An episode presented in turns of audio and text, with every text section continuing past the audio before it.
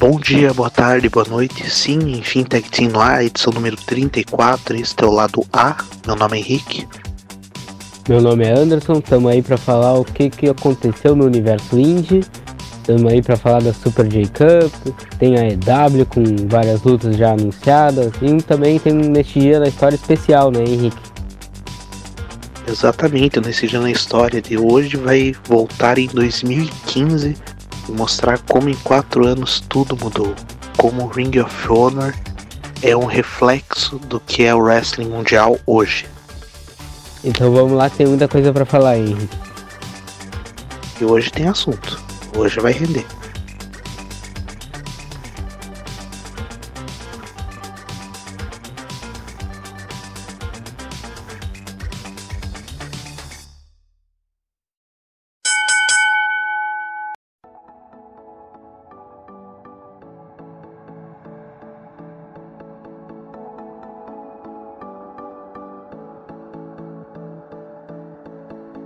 Para abrir o programa de hoje, Super J Cup, é, primeiro torneio nos Estados Unidos, é, com nomes bons, nomes bons, a gente já vai falar quais são. É um evento de três dias, dia 22 hoje em Seattle, dia 24 no sábado em São Francisco e em Los Angeles fecha, fecha o torneio. Terão outros nomes no New Japan Pro Wrestling que acompanharão, mas o foco é no torneio e é estilo mata-mata. Para quem acompanha a WWE, é basicamente como é o King of the Ring. Primeiramente, Anderson, antes a gente entrar em mais detalhes e tudo mais, o que, que você achou dos nomes escolhidos? Eu gostei bastante, eu acho que tem uma variação muito boa aqui no New Japan Pro Wrestling. Com as parcerias, trouxe muitos nomes bons do cenário Junior Heavyweight ou mais conhecido como Cruiserweight no, no resto do mundo. E, cara, eu tô bem ansioso por esse evento. Eu acho que pode rolar muita luta boa aí nesse, nessa semana. Sim, sem dúvidas. É, a gente tem o Will Osprey, por exemplo, tem Dragon Lee, tem é, TJP até mesmo. Então eu acho que esse evento vai ser interessante sim. É, não tenho exatamente, eu acho que um palpite direto sobre quem eu acho que ganha, ou talvez eu diria uma, o que mais me parece evidente, eu diria que seria o Will Osprey, mas acho um pouquinho difícil também. Mas é um evento que me anima assim, Henrique, tem vários nomes interessantes, então eu consigo entender perfeitamente o motivo de tu estar tá, é, ansioso para esse evento. Sim, sim, confrontos que desde a primeira rodada já, já se apresentam interessantes. É, a começar pelo Osprey contra a Amazing Red, a Amazing Red que tinha anunciado a aposentadoria, mas é, no começo do ano aí, é, porém saiu é, para esse evento especial e achei fantástico isso. É, Rob Eagles contra o Fantasma tem história e eles conseguem render no ringue, eu acho que isso aí é sensacional. Os dois que eram do Bullet Club. Rob Eagles foi para o Chaos. É, Dragon Lee, que também está numa ótima fase. Eu acho que tem tudo para brilhar, não só na CMLL, que ele já, já tem um, um certo destaque, mas no New Japan Pro Wrestling pode ser um dos principais nomes aí nos próximos anos da, da categoria. E, enfim, tem, tem vários nomes aqui muito interessantes. É, olhando a primeira metade aqui da tabela, me parece que, que o campeão sai daqui. Então eu apostaria em Air Fantasma. Mas, cara, tem vários nomes interessantes aqui. É, boas lutas possíveis. Eu acho que que dá para esperar coisa boa aí. Dá para esperar coisa boa aí. Anderson, rapidinho, vamos fazer um e aí. Vamos lá, na lata. Will Osprey contra Amazing Red. Meu palpite é Osprey. Meu palpite é Osprey também. Show contra Ishimori. Eu vou de Ishimori. Eu vou de Ishimori também. Tá. Entre Osprey e Ishimori nas quartas de final. Quem você acha que passa? Eu vou de Osprey. Tá, então Estamos com um acordo Osprey na semi. Connors contra TJP. Eu vou de Connors. Eu vou de TJP. Rob Eagles contra o Fantasma. É o Fantasma. É o Fantasma também. No meu caso, entre TJP e o Fantasma, passa o Fantasma. No teu, Connors contra o Fantasma. Vai dar o Fantasma também. Tá, então uma semifinal a gente já tá em comum acordo aqui. Vamos pro outro lado da tabela. Taguchi contra Gerson. Eu vou de Taguchi. Eu vou de Jonathan Gressa. Io contra Dragon Lee. Eu vou de Dragon Lee. Também vou de Dragon Lee. Da luta dos vencedores. Dessa, dessa, desse quarto aí. Novamente eu vou de Dragon Lee. Dragon Lee também. Carístico e Bush. Hum, carístico. Também vou de carístico. Rock Romero contra Soberano Júnior. É, Rock Romero. Rock Romero também. Carístico contra Rock Romero. Carístico. Eu vou de Rock Romero. Então, três semifinalistas estão de acordo, um em desacordo. Vamos lá. Osprey contra o Fantasma. Eu vou de Osprey. Eu vou de El Fantasma. E na outra Dragon Lee contra, no meu caso, Rock Romero e no teu Carístico, isso? Isso, isso. Eu vou de. Eu vou de Dragon Lee. Eu vou de Dragon Lee também. Osprey Dragon Lee seria interessante, porque mesa final do Best of Super Juniors. Uh, eu Fantasma e Dragon Lee também me parece que será uma boa luta na final. Quem você acha que ganha, Anderson? Ah, eu tinha dito anteriormente o Osprey, né? Então eu, eu, eu, vou manter o palpite no Osprey. Vai manter? Não mudou de ideia? Não, não. Eu vou de Fantasma. Eu vou de Fantasma. Mas enfim, possibilidades aqui não faltam. Acho que dá para fazer muita coisa interessante. É... New Japan Pro Wrestling, nesse termo assim de. É, em relação a essa, essa categoria, eles conseguem trabalhar bem. Conseguem trabalhar bem.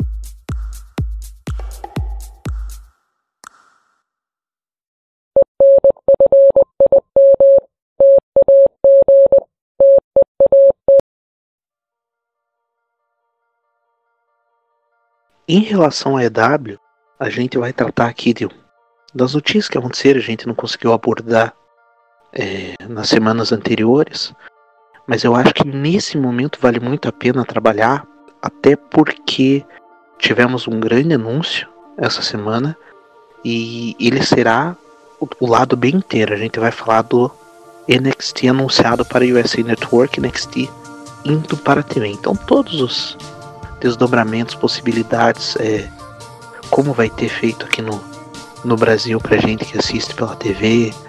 É, enfim, vai ter. A gente vai falar todos os desdobramentos do NXT no lado B. Já fica desde já o convite aí. Mas vamos falar primeiro do EW, Anderson.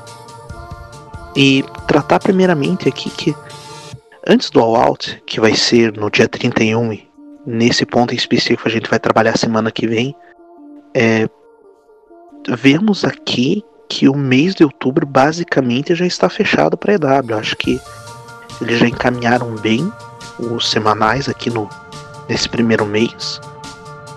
Do dia 2 de outubro, que vai ser o primeiro show, até o dia 30, que vai ser no quinto show semanal. Eles já anunciaram algumas coisas. É, parece que o All Out vai servir até para promover essa questão uh, de como vai ser a EW, questão de títulos, rivalidades, etc, etc, etc. E queria saber primeiro a tua opinião, Anderson, é, se essa tática foi boa no fim das contas, porque me parece até que alguns lugares já, já se esgotaram os ingressos. É, e segundo ponto, se você acha que devia mudar essa política do deles anunciarem lutas antes, isso aí não seria até prejudicial, se é melhor deixar um pouco de surpresa nas condições da EW, claro. É, o que, que você está achando dessa, dessa proposta deles já venderem os ingressos e já anunciarem o que, que pode rolar no, no evento? Eu acho que para começo de, de empresa, para começo de, de shows semanais e tudo mais, eles estão corretos em fazer esses anúncios. É, acho que é necessário até para conseguir chamar público, porque a EW não é uma empresa que vai se vender só pelo nome, pelo menos não de início. Então acho importante que a gente tenha esses anúncios e como tu disse, eles estão anunciando e os ingressos estão vendendo. Então é algo que tá dando certo para eles, sabe? Eu não tenho certeza se eles vão seguir fazendo isso, porque é meio que anunciar pro, pro rival, e agora a gente pode definir como rival, já que o NXT vai ser no mesmo horário, é meio que pra anunciar, é meio como anunciar pro rival o que, que tu vai ter no, no show, sabe? Tipo, ah, 2 de outubro nós vamos ter Omega e Young Bucks versus Jericho e dois, duas pessoas que vão ser surpresas na, na hora. NXT já vai saber disso, sabe? Pra mim é algo que, que a EW vai, vai ter que tomar um. Tem que tomar maior cuidado nisso a partir de agora que o NXT foi é, finalmente anunciado para virar ao vivo e ser no mesmo. praticamente no mesmo horário, no mesmo tempo da EW, quarta-feira de noite também. Eu acho que eles vão ter que tomar mais cuidado com isso. A princípio é uma estratégia que vem dando certo, vem vendendo ingresso mas talvez daqui a pouco vai chegar na hora de o que, que é melhor, tu vender todo o ingresso ou tu ter mais audiência, sabe? Ou tu surpreender a tua, tua audiência com o que vai acontecer, ou tu, tu optar por já anunciar anteriormente que tu vai ter alguma luta especial, alguma coisa especial, e aí decidir o que, que vai. O que, que vai ser a partir daí que é um dilema que a WWE às vezes passa e passou por vários anos na questão de, de anunciar com, com maior antecedência se vai aparecer alguém alguma se vamos ter alguma aparição surpresa no, no Raw, no SmackDown, essas coisas assim. Vai anunciar que vai ter um The Rock, que vai ter alguém nesse estilo, sabe? Então é algo que, que agora a EW tendo shows semanais vai passar a sentir na pele também, sabe? Foram anos e anos criticando a WWE pela maneira que a WWE se, se comportava em relação a isso e tudo mais. E agora a EW também vai passar por esse por essa experiência de ter que decidir entre surpreender os fãs ou acabar colocando uma coisa que já vai ser anunciado. Então é uma, é uma questão um pouquinho complexa. Eu acho que enquanto estiver vendendo ingresso, eles vão fazer isso. Mas no momento que eles conquistarem um público, que vai ser provavelmente agora com shows semanais, no momento que esse público for conquistado, eu acho que a EW vai dar um, uma acalmada, uma freada nesse sentido. Porque a WWE até anuncia muita coisa que vai acontecer no, no Raw e no SmackDown com antecedência, né? Até com mais de uma semana, mais de duas semanas às vezes. Até no anúncio da. Quando a Arena tá vendendo ingresso, às vezes, tipo, ah, vai ser Raw daqui duas semanas vai ser no Staples Center.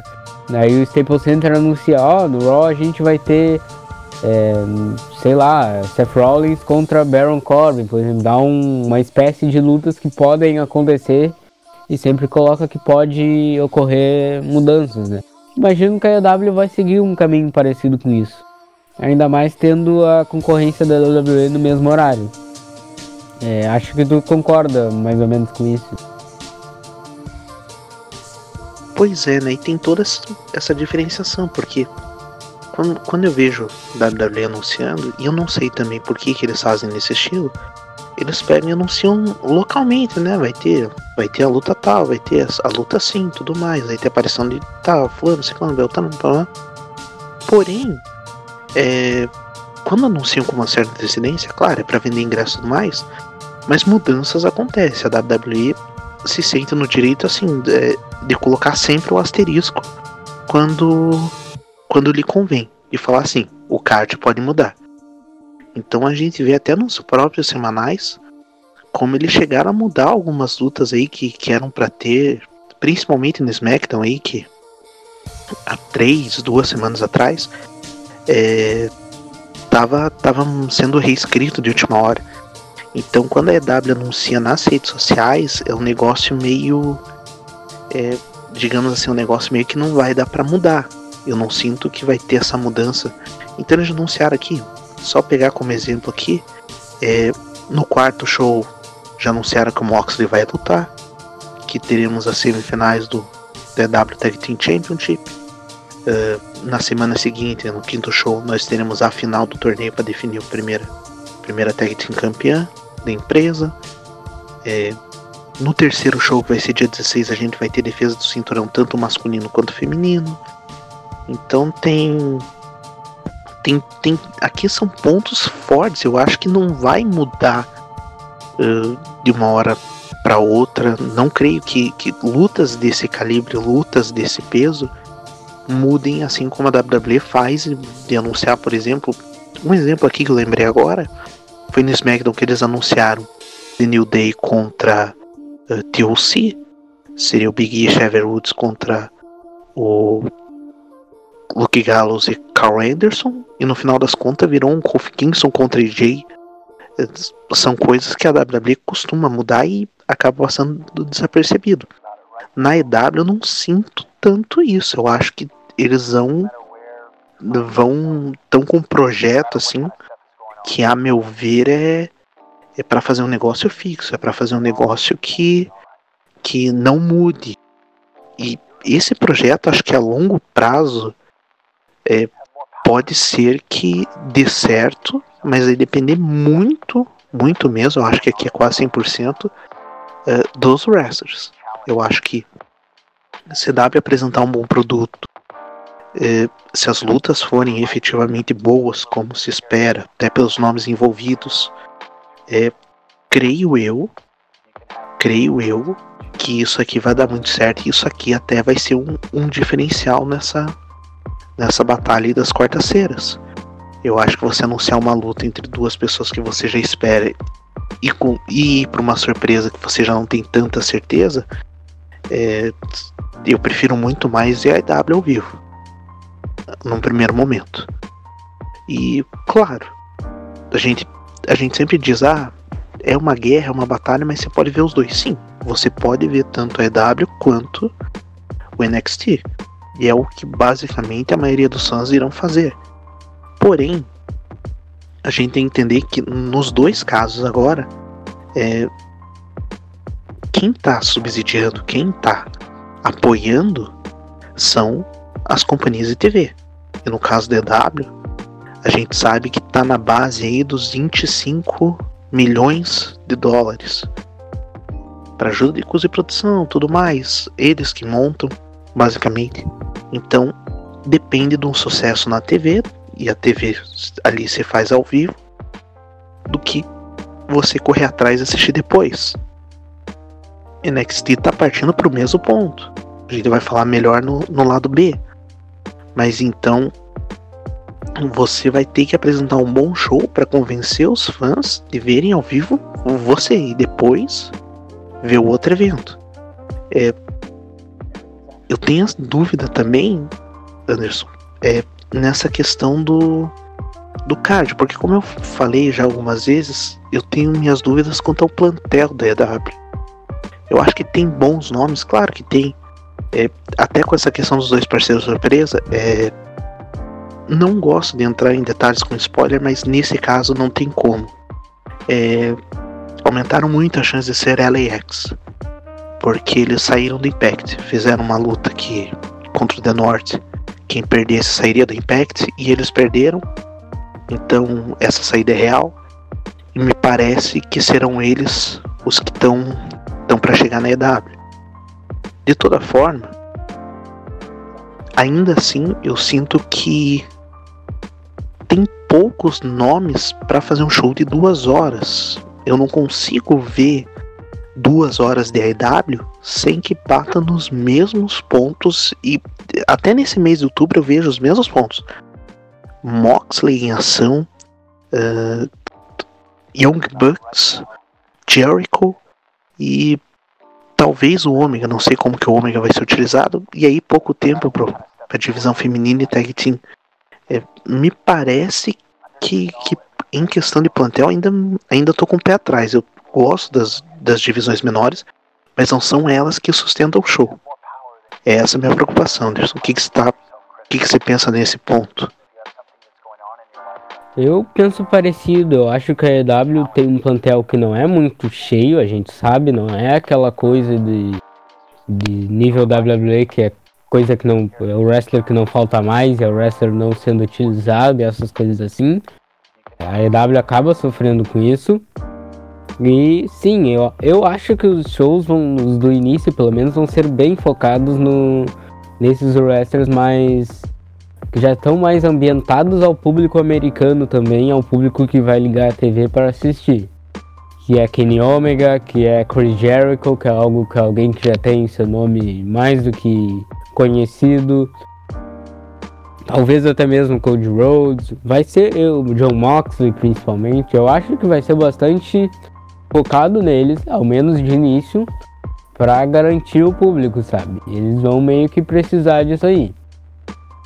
Então, eh, eu acho que a EW vai, vai ter que tomar cuidado também com isso aí, porque não vai ser do, do dia para noite que eles vão conseguir conquistar esse público ou mostrar que eles são superiores e etc. Até porque o NXT é algo que, que também cai nas graças. Claro, hoje em dia, se me perguntassem, eu provavelmente eu assistiria a EW ao vivo até por ser algo novo e tudo mais, e porque o NXT eu teria a opção de assistir um dia depois na, na WWE Network. Mas acho que esse debate sobre NXT a gente deixa pro lado B. Mas a EW vai ter que tomar cuidado nisso, talvez é, reforçar mais o seu elenco. Uma, duas horas semanais, a gente não sabe como é que vão funcionar a questão de, de pay-per-view, se vai ser um por mês, se vai ser um a cada três meses. Ainda não, não se tem uma uma, uma certeza sobre isso e acho que seria interessante de se saber, porque isso já muda a dinâmica totalmente da, da companhia. Também não vejo eles focando muito na divisão feminina, Henrique. Eu acho que, que a divisão. E o, e o pior é que a divisão feminina, na minha opinião, tem, tem qualidade. Claro, a gente tem também a Brandy Rhodes que acaba sendo não queria falar destaque negativo, mas acaba sendo a parte que menos é, te dá vontade de assistir uma luta, por exemplo. Mas eu, eu, eu acho que a divisão feminina da EW é interessante. E a tag team, a EW tem que tomar cuidado com isso, porque é algo que a WWE peca muito, tirando no NXT, que agora não sei como é, não tenho a mínima ideia como vai ser quando mudar. A Raw tem tag team morta. SmackDown tem tag team que é praticamente morta também. Então a EW tem que tomar um cuidado com isso.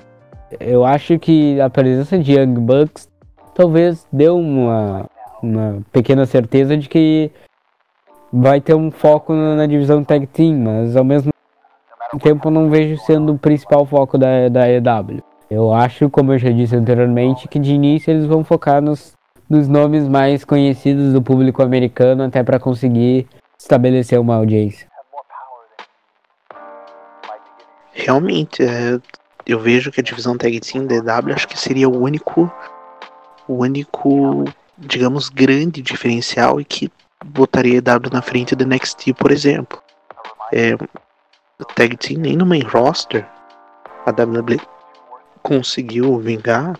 É, no NXT, embora tenham tag teams boas, é, também não acho que sejam o, o, ponto principal ali. Nunca, nunca foi, embora tivemos é, boas construções, é, tem Street Profits, Undisputed Era, uh, enfim, tem o Brizango de volta, é, Forgotten Sons, mas não é, nunca foi.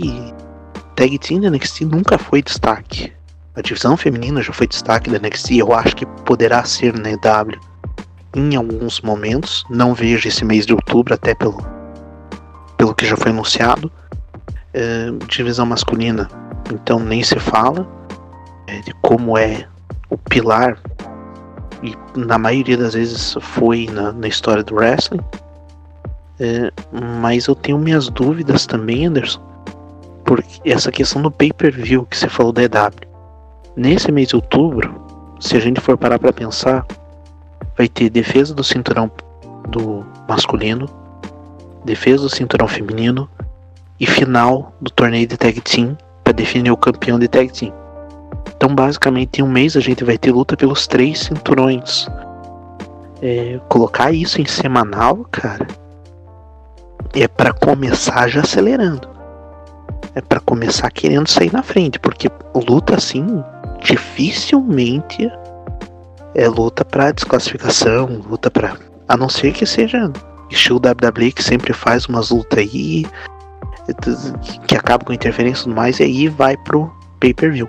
Mas me parece que nesse primeiro mês os caras estão empenhados em fazer cinco shows uh, com, com qualidade para botar a cintura em jogo, para botar lutas que talvez eu veria num pay-per-view. É interessante ver como que eles vão trabalhar isso aí. Claro, a gente tá tudo aqui no, no campo da dúvida, mas, mas dá para tirar umas impressões sim. Antes mesmo do All Out, antes mesmo de, de ter o, o, o último pay-per-view nessa, nessa curta era aí da EW sem, sem semanais. É, então tem que ver o que acontece, mas. Mas eu acho que oficialmente está aberta aí a, a guerra de audiência das quartas-feiras.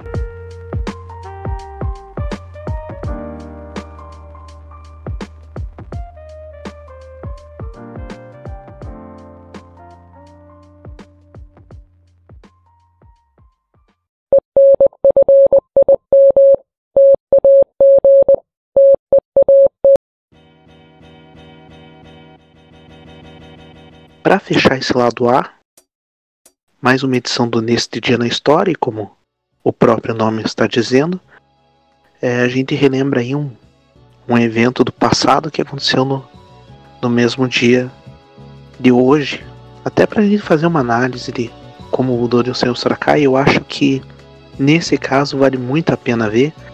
É, não é um evento tão antigo assim, é de 2015, é do Ring of Honor, e eu trouxe ele aqui, é, ele ocorreu, aliás, no dia 12 de agosto, exatamente hoje. E eu trouxe ele porque acho muito interessante ver como de quatro anos para cá o wrestling virou de ponta cabeça. É... Primeiramente, a gente teve Adam Cole contra Christopher Daniels. É, Adam Cole hoje no NXT e o Christopher Daniels na EW. A gente teve War Machine contra o Killer Elite Squad, que é o Dave Boy Smith Jr. e o Lance Archer. É, War Machine é o Viking Raiders, atualmente na WWE. É, a gente teve Takaki Watanabe derrotando Dalton Castle, Adam Page, Branca Kazari, Silas Young, Luke Williams, Moose Donovan Dijak e Cedric Alexander. Uma luta aí pelo por uma chance pelo Ring of Honor Road Television Championship.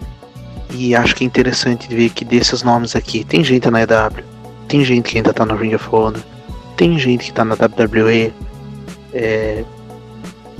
E era uma época que o Ring of Honor conseguia reunir toda essa galera. Então acho que as lutas que a gente imagina, a luta dos sonhos, ah, alguém da WWE contra a EW, era muito o que o Ring of Honor era de uns tempos para cá e como mudou, inclusive o Ring of Honor. É, a gente teve também Matt Sydal, Ace Age, que atualmente é o Jordan Miles do NXT, e Young Bucks, derrotando The Kingdom. E Roppongi Vice, The Kingdom, Matt Tarvey, atualmente campeão principal do Ring of Honor e o Michael Bennett, que tá na WWE. E o Roppongi Vice é o Bareta, que tá na EW, com Best Friends, né? Chuck Taylor. E o Rock Romero, que tá no New Japan Pro Wrestling, a gente até falou dele mais cedo aí, que ele vai estar tá no Super J Cup. Hiroki Goto, nome grande do New Japan Pro Wrestling, derrotando Michael Elgin, que tá no Impact. É, Briscoes, derrotando Time Splitters, que é o Alex Shelley Kushida. Kushida NXT Alex Shelley, Ring of Honor ainda. Kazushika Okada derrotando Roderick Strong. Sim, tivemos essa luta. E no main event, olha que interessante, Jay Little que tava com o Ring of Honor World Championship, o Ring of Honor World Television Championship, ou os campeonatos principal e secundário, fez uma dupla com Shinsuke Nakamura e derrotou o Red Dragon, que atualmente estão na disputa de Arrow, Bob Fish e Kyle O'Reilly. É, cara, é um card assim muito interessante e não aconteceu não, não faz muito tempo não. O Okada já era um grande nome, uh, Shinsuke Nakamura já era um grande nome, tava no seu tava no seu auge ali. Pouco tempo depois foi pro foi para WWE, passou para NXT, atualmente tá no tá no SmackDown. É, enfim, dá para ver como em questão de quatro anos é, talvez a mentalidade da WWE tenha mudado até com o NXT. Veio ao Elite Wrestling aí é, revolucionar. Uh, New Japan Pro Wrestling na época não talvez não fosse tão conhecida no mundo como é hoje, mas já era uma época muito boa. É, caramba, que, que tempo bom! E não faz tanto tempo assim. Eu acho que é, o que dá para ver é como o wrestling atual é, veio de eventos é, talvez não tão conhecidos, é, com não que não tinham tanta audiência, mas os caras já se dedicavam dessa época. E só ressaltar aqui, esse evento foi em Nova York para duas mil pessoas. Pessoas que conseguem lotar hoje em dia estádio, seja pela WWE, seja pelo, pelo All Elite Wrestling, e lutaram para duas mil pessoas há quatro anos. É. Chega a ser loucura, Anderson. Realmente, Henrique, tava vendo esse card aqui agora quando tu tá falando, é impressionante o reflexo que a, que a Ring of Honor tem até hoje, sabe? E aí a gente compara com o que a gente discutiu na semana passada ou na retrasada sobre a Ring of Honor não conseguir é, lotar as arenas, essas coisas, tá com um público bastante vazio e a, e a falta de um nome dessa qualidade, desse, desse tamanho, sabe? Dá um. Não, não, diria, eu diria que dá uma espécie de dor, talvez, no nosso coração de ver a diferença daquela época para agora. Porque 2015 era Adam Cole, é, Shinsuke Nakamura, Kazuchika Okada, é, Bobby, Bobby Fish, Kyle O'Reilly, Roderick Strong, vários nomes que hoje em dia estão na WWE ou na EW ou na New Japan Pro Wrestling, é, fazendo um enorme sucesso. E naquela época a Ring of Honor era muito forte. E a gente vê hoje em dia que a Ring of Honor está mais frágil e chega, pelo menos em mim, me dá uma, dá uma tristeza em pensar nisso. Porque é uma, é uma empresa que, querendo ou não, influencia e sempre influenciou no, no wrestling. Então é algo que a gente precisa. Não sei o que, que dá para fazer, mas é algo que a gente precisa prestar mais atenção na Ring of Honor de, de agora. Ainda que não tenha um grande nome um específico igual um desses aqui, que eram que eram caras que realmente não é. Tá, a maioria não era exclusivos da Ring of Honor ou alguma coisa assim. Mas eram caras que, que apareciam às vezes e que estavam nesses eventos. Não só em um ou dois eventos, mas estavam em vários eventos da Ring of Honor. Então acho interessante que a gente fique de, de olho nisso. Exatamente, eu estava aí o tempo todo. O tempo todo.